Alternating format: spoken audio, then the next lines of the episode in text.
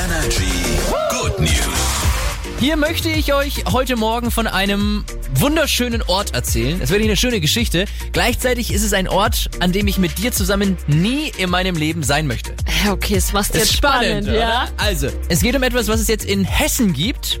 Da hat ein Typ an einem Wanderweg eine ganz besondere Haltestelle eingerichtet. An einem Wanderweg. Aha. Und diese Haltestelle soll mehr Liebe in die Welt bringen.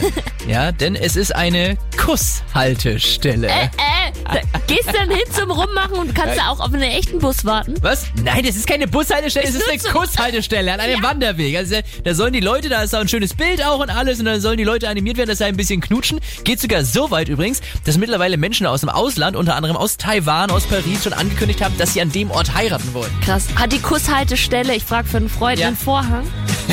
es ist also nur eine Kusshaltestelle, ja? Ah, Also, aber jetzt weißt du auch, warum ich da nie mit dir sein möchte. Ja? Okay, ja, jetzt macht's Sinn. Äh, Hier ist Energy, guten Morgen. Morgen.